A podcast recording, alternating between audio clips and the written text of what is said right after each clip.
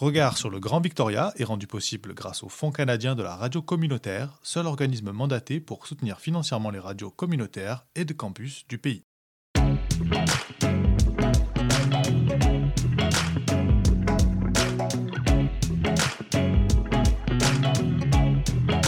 Regard sur le Grand Victoria.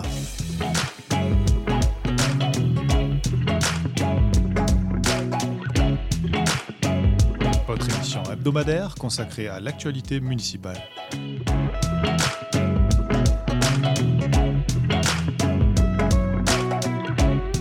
À retrouver tous les mercredis à midi et en rediffusion le samedi à 10h sur les ondes de Radio Victoria 107.9 FM. Mais aussi en balado sur radiovictoria.ca.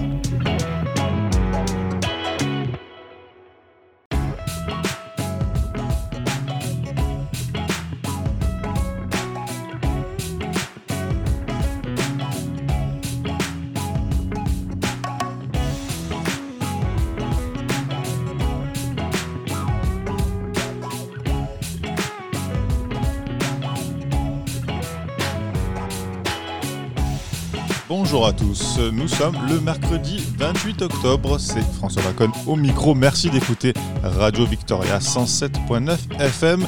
Nous sommes ensemble pour cette nouvelle émission de Regard sur le Grand Victoria. Et tout de suite je vous propose le sommaire, nous irons évidemment faire d'abord un premier bilan de ces élections qui ne sont pas complètement terminées, élections provinciales donc puisque 500 000 bulletins de vote par correspondance sont toujours en attente d'être traités. Toutefois, nous sommes en mesure de dégager des premiers résultats qui donnent le nouveau Parti démocratique largement vainqueur. Nous irons ensuite à Victoria où le conseil municipal a validé la construction de près de 70 nouveaux logements abordables. La capitale qui se lance elle aussi à son tour dans une élection, une élection partielle pour pourvoir le siège de conseiller municipal laissé libre depuis novembre 2019. Les dépôts de candidature sont ouverts depuis hier mardi et ce jusqu'à la fin du mois de novembre. Les élections auront lieu le 12 décembre prochain. Et enfin, nous resterons à Victoria, où la maire Lisa Helps propose une solution et une alliance inédite pour loger 200 personnes actuellement sans abri d'ici le début de l'hiver. Nous reviendrons sur cette proposition. Enfin, en deuxième partie, nous recevrons notre invité cette semaine, Colin Plant, conseiller municipal de Saniche et président du district régional de la capitale. Nous en profiterons pour revenir avec lui sur l'actualité municipale de Saniche qui a récemment approuvé un rapport et un projet visant à autoriser les suites de jardins. Une initiative vue comme un début de solution à la crise du logement. Et puis nous reviendrons également sur un projet de sécurité routière adopté la semaine dernière par le conseil municipal de Saniche. Quant à l'actualité du district régional de la capitale, eh bien nous verrons que les élus des 13 municipalités de Grand Victoria avancent sur des pistes de travail elles aussi inédites afin de mieux intégrer les Premières Nations au processus décisionnel régional. Nous en parlerons tout à l'heure avec Colin Plant. C'est François Macon au micro de Radio Victoria. Bienvenue pour cette nouvelle émission de Regard sur le Grand Victoria. On commence tout de suite avec un petit retour sur les élections provinciales.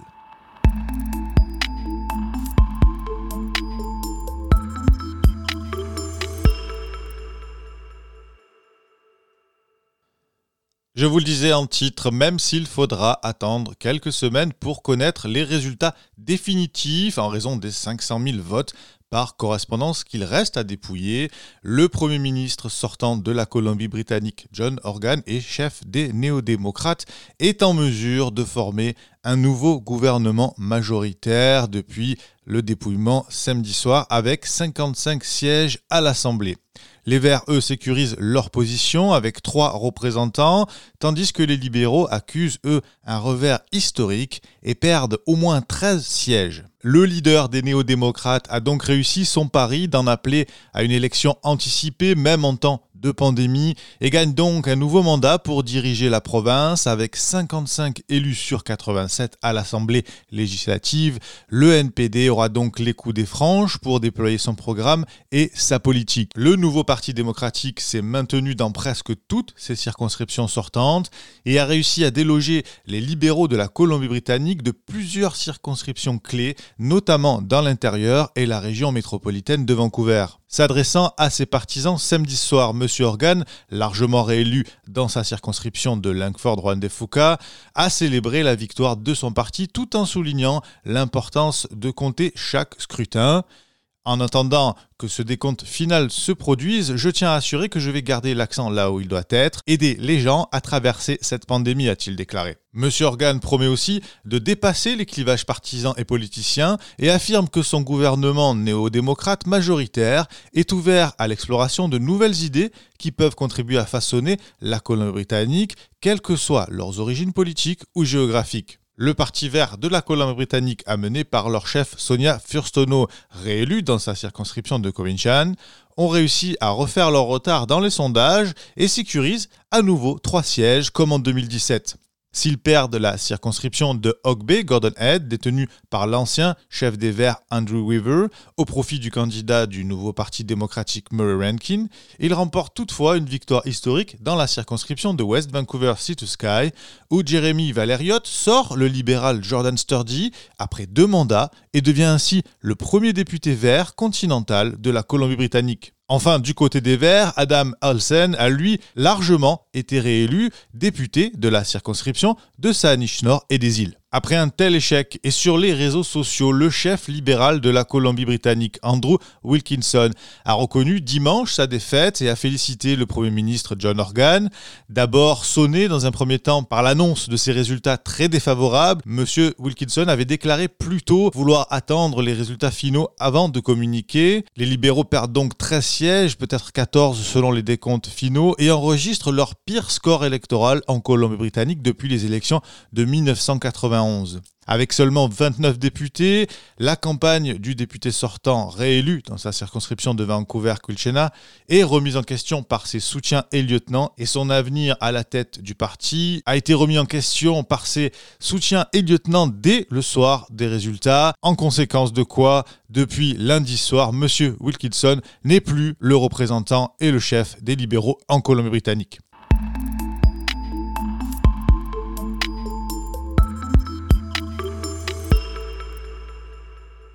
Et je vous le disais donc, même s'il faut attendre encore quelques semaines pour connaître les décomptes finaux, nous sommes en mesure de vous donner les résultats quasi définitifs pour les circonscriptions du Grand Victoria à Esquimalt Mechosin.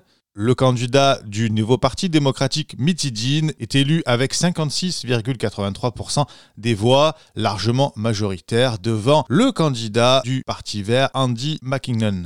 À Langford, Juan de Fuca, aucune surprise. Le Premier ministre sortant, John Organ, est réélu dans sa circonscription avec 65,3% des voix, très loin devant les candidats du Parti vert et des libéraux, Gord Baird et Kelly Darwin. Dans la circonscription Dog Bay, Gordon Head Murray Rankin arrive en tête, je vous le disais, avec 47,6% des votes. Il est suivi par les candidats du Parti vert, Nicole Duncan, qui récolte 28% des voix, et Roxanne Helm du Parti libéral de la Colombie-Britannique avec 23,6% des voix.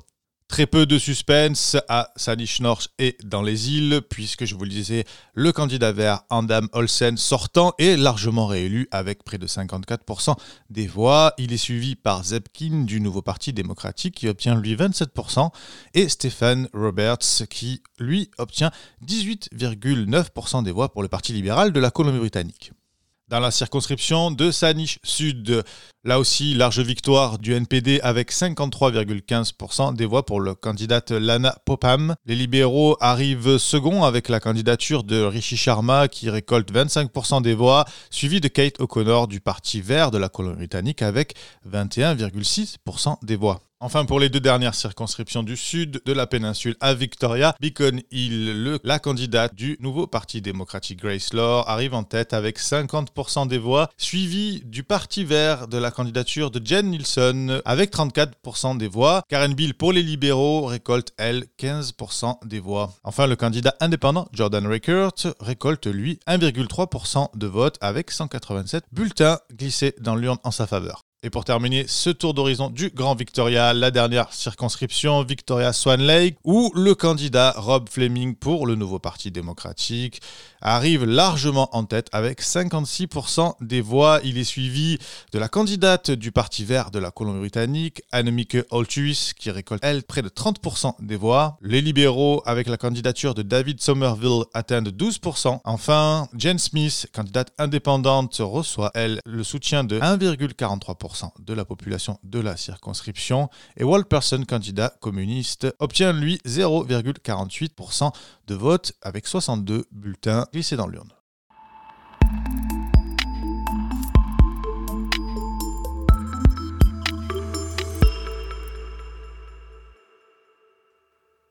Élection toujours, mais cette fois-ci dans la capitale, puisque hier mardi était le premier jour de dépôt de candidature pour l'élection partielle municipale de Victoria, qui aura lieu, je vous le disais, le 12 décembre prochain. Les électeurs de la capitale voteront pour élire un conseiller municipal dont le siège est vacant depuis novembre 2019, après le départ de la conseillère Laurel Collins. Les candidats peuvent s'inscrire à partir d'aujourd'hui et jusqu'au vendredi 6 novembre. Ils doivent obtenir un formulaire de candidature en communiquant avec le bureau des services législatifs de l'hôtel de ville de Victoria au 250 361 05 71 ou sur élection victoria.ca. En raison évidemment de la pandémie de la Covid-19, les bureaux de l'hôtel de ville restent fermés au public. Les formulaires de mise en candidature peuvent être déposés en prenant rendez-vous en personne avec les services législatifs de la municipalité et les formulaires peuvent également être déposés par courrier électronique. Seuls les candidats éligibles qui ont déposé leur candidature avant la clôture seront inscrits sur le bulletin de vote. L'élection partielle sera au plus tard déclarée le lundi 16 novembre à 16h. Un guide du profil des candidats sera alors disponible sur le site web de la municipalité dès le 17 novembre. Initialement prévue pour le 4 avril, l'élection partielle de Victoria avait été annulée le 18 mars dernier par la ministre des Affaires municipales et du Logement pour protéger les résidents des risques de propagation de la Covid-19. Nous en avons d'ailleurs beaucoup parlé dans notre émission Regard sur le Grand Victoria, mais le 29 juillet, ce même ministère des Affaires municipales et du Logement de la Colombie-Britannique avait publié des nouvelles lignes directrices pour aider les gouvernements locaux à planifier la tenue d'élections en toute sécurité durant une pandémie. Nous suivrons bien évidemment cette élection d'un regard sur le Grand Victoria. Mais simplement pour vous rappeler qu'avant d'être annulé et reporté, eh bien, neuf candidats étaient en course pour le siège vacant du conseil municipal de Victoria.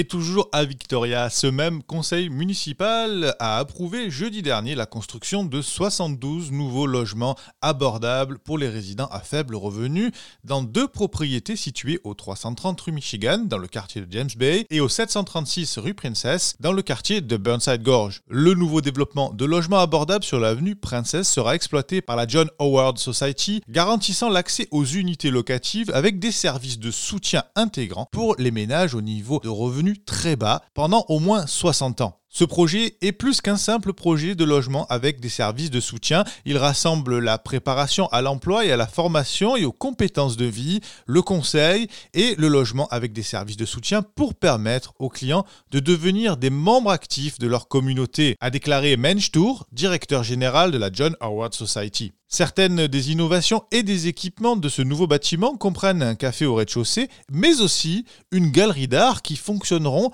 comme des entreprises sociales et offriront à la John Howard Society l'occasion de mettre en œuvre son programme de préparation à l'emploi et de permettre aux artistes locaux de présenter et de vendre leurs productions. De plus, environ 46% de la superficie totale des bâtiments sera consacrée aux services commerciaux et communautaires, ce qui devrait ajouter des emplois et de la formation professionnelle dans le quartier. La maire de Victoria, Lisa Helps, s'est félicitée que la John Howard Society dépasse son mandat et fournit 5 des 28 unités qui dépassent les exigences d'accessibilité du Code du bâtiment de la Colombie-Britannique en offrant notamment des maisons complètement inclusives. Un autre rapport soumis jeudi lors de la même audience et adopté précédemment en audience publique concernait le nouveau règlement sur la conversion des logements. Ces nouvelles lignes directrices municipales faciliteront la conversion des maisons en plusieurs unités afin de créer plus de logements locatifs abordables.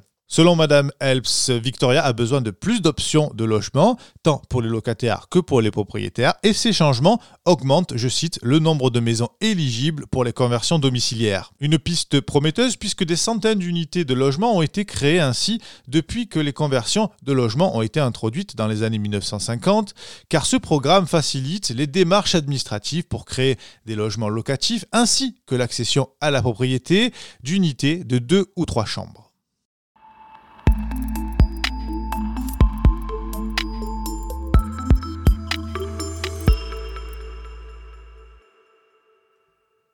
Logement toujours, et pour refermer notre page consacrée à Victoria, sachez qu'une alliance inédite pour loger 200 campeurs sans abri avant l'hiver a vu le jour cette semaine sous l'initiative de la maire de Victoria, Lisa Helps. Un plan ambitieux mais qui nécessite la participation des propriétaires puisque l'objectif de 200 personnes déplacées a été fixé par la Community Wellness Alliance qui a déterminé cet objectif en fonction des ressources disponibles et notamment 60 logements abordables qui ouvriront le prochain mois, 24 lits avec des services de traitement disponibles dans la communauté de rétablissement thérapeutique Our Place et 110 programmes d'aide au loyer fournis par BC Housing et Iceland Health. Les subventions seront donc la clé du succès car elles s'ajouteront aux 375 dollars par mois que les bénéficiaires de l'aide au revenu reçoivent pour se loger, ce qui leur permettra de payer un loyer variant entre 750 et 825 dollars par mois.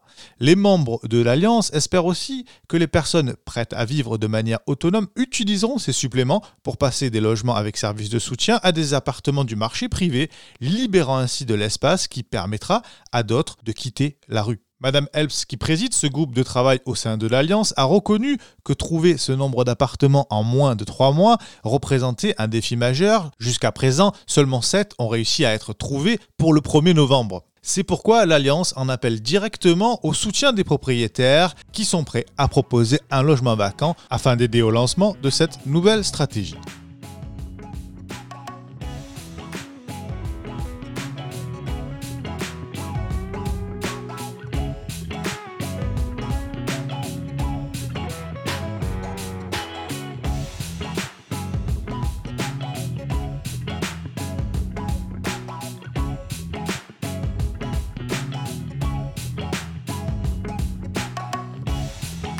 Sur le Grand Victoria Entretien.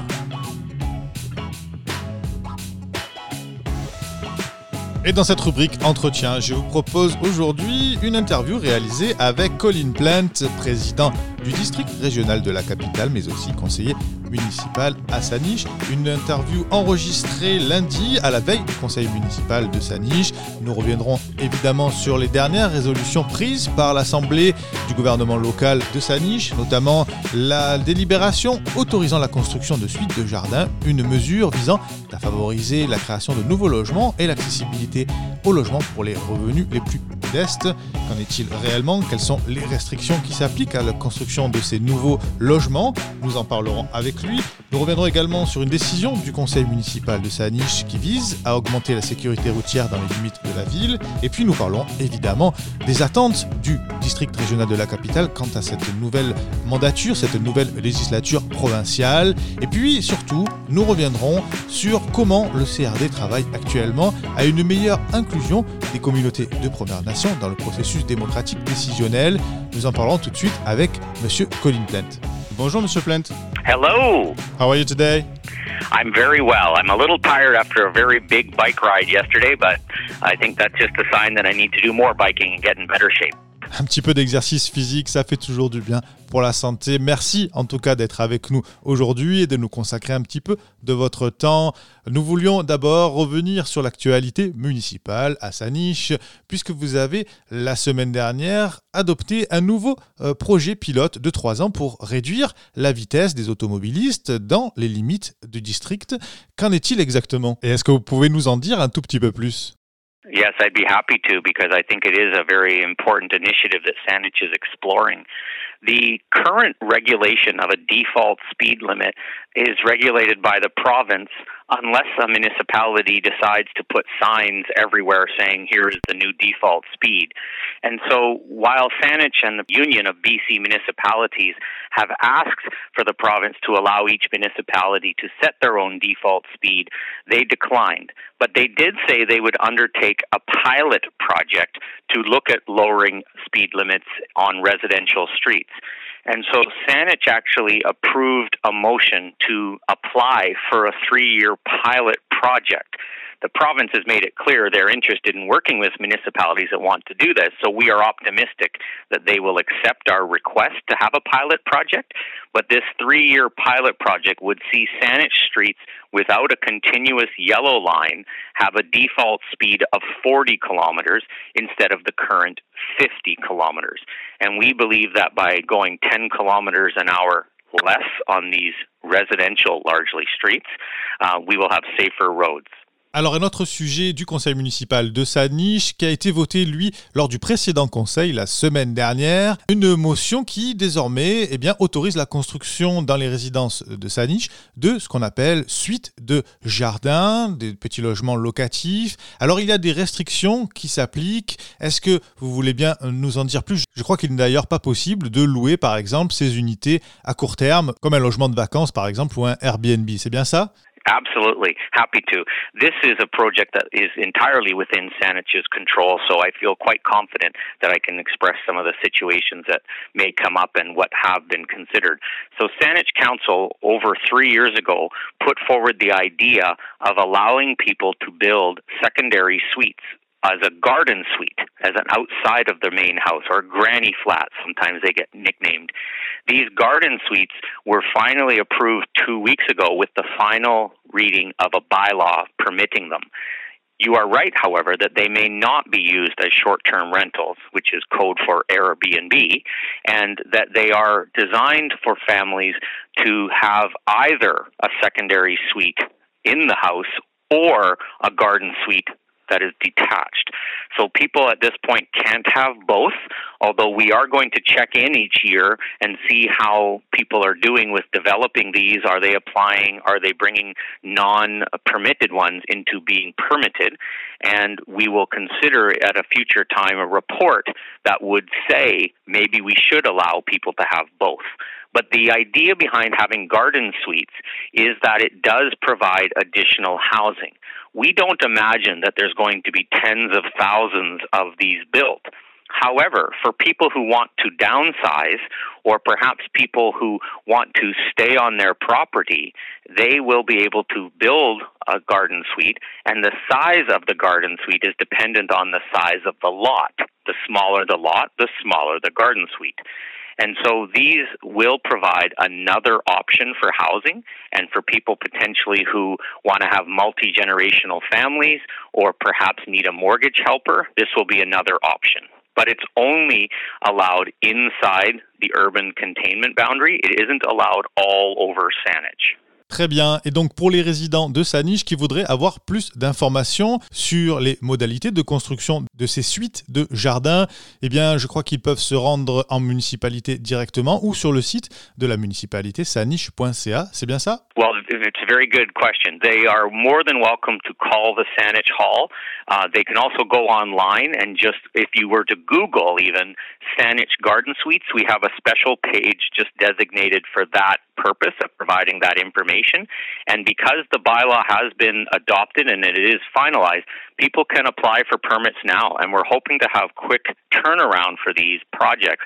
We have delegated to staff the approving authority based on criteria that we agreed to in the bylaw.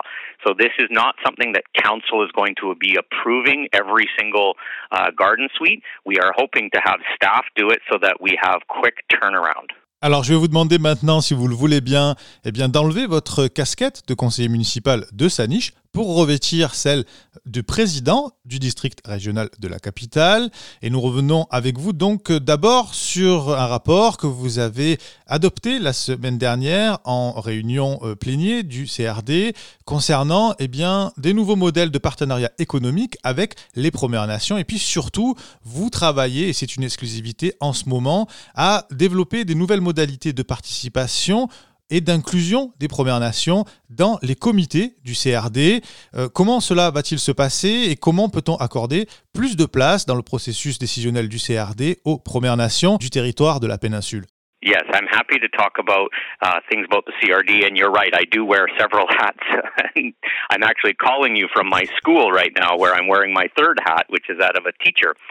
But let me talk a little bit about uh, the CRD and our work with First Nations to forward and accelerate our goal of reconciliation.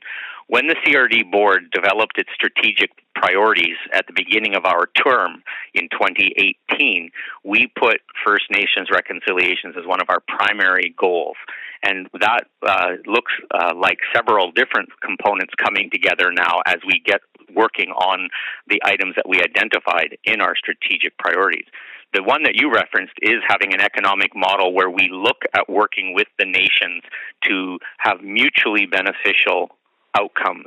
Are there ways for us to partner with First Nation businesses? Are there ways for us to work with First Nations to see a good outcome for the region, but also for the nation? And so that is a framework that is being developed, and there is a memorandum of understanding that we are proceeding with, and that is exciting. Another exciting opportunity that we are working on currently and are going to be considering this Wednesday at a special meeting is having First Nations participation at our committee level. The way that the Capital Regional District operates, it is comprised of the member municipalities and electoral areas, the electoral areas being the Southern Gulf Islands, Salt Spring Island, and the Juan de Fuca. What you didn't hear me reference was First Nations.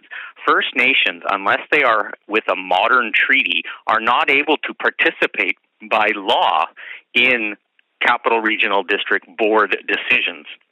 However, we have identified that there is the opportunity for the First Nations to participate at the committee level. And what that means is they could help and make decisions with us at the committee that then get passed on to the CRD board. The decision is still finalized at the CRD board, and the challenge, of course, as I just described, is that the First Nations without a modern treaty cannot sit at that table.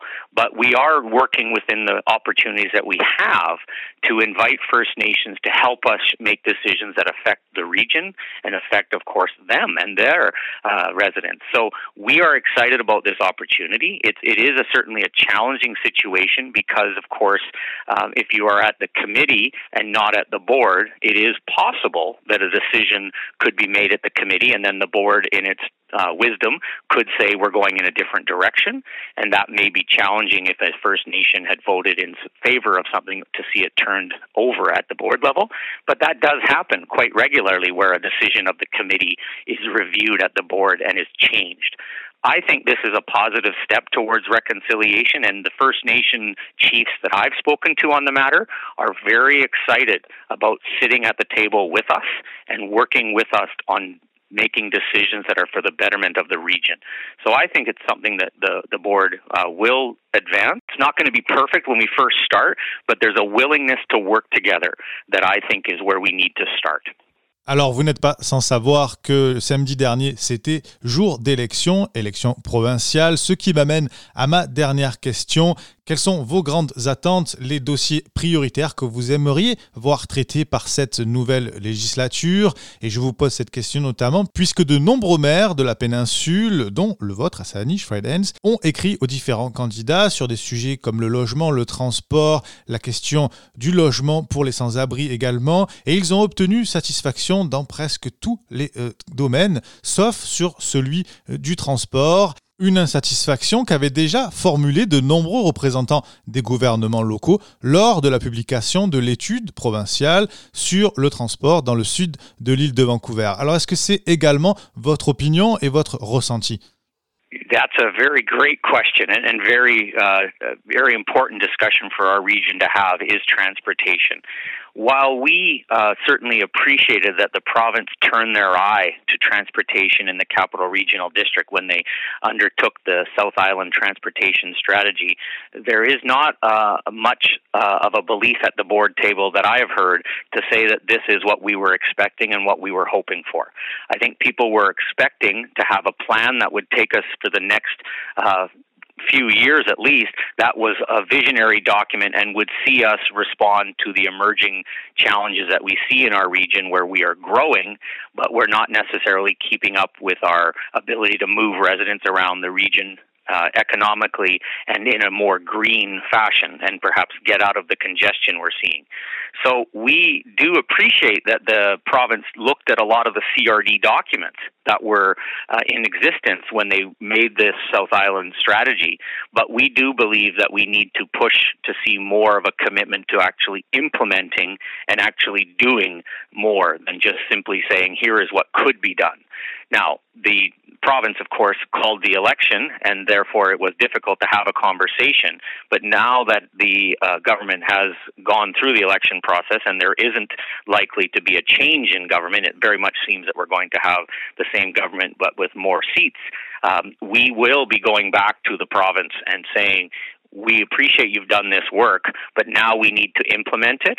And the more important piece that I start to see emerge in our region is the governance of transportation.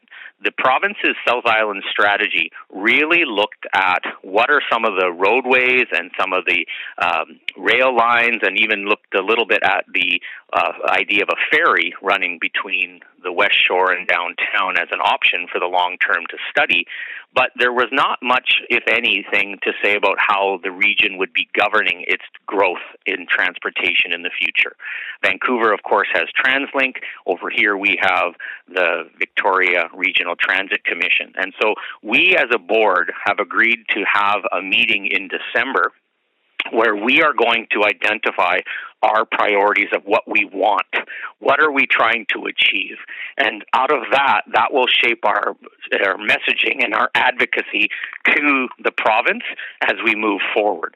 So I would describe our response to the province's South Island transportation strategy as it wasn't overwhelming. Uh, but it was the foundation upon which we can now go to the province and say, let's do more.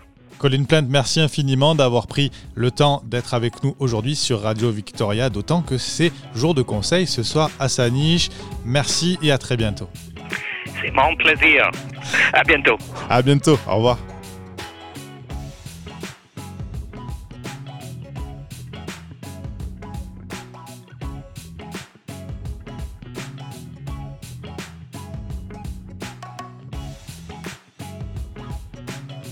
C'était François Macon au micro pour Regard sur le Grand Victoria. Merci, chers auditeurs, de votre fidélité au 107.9 FM.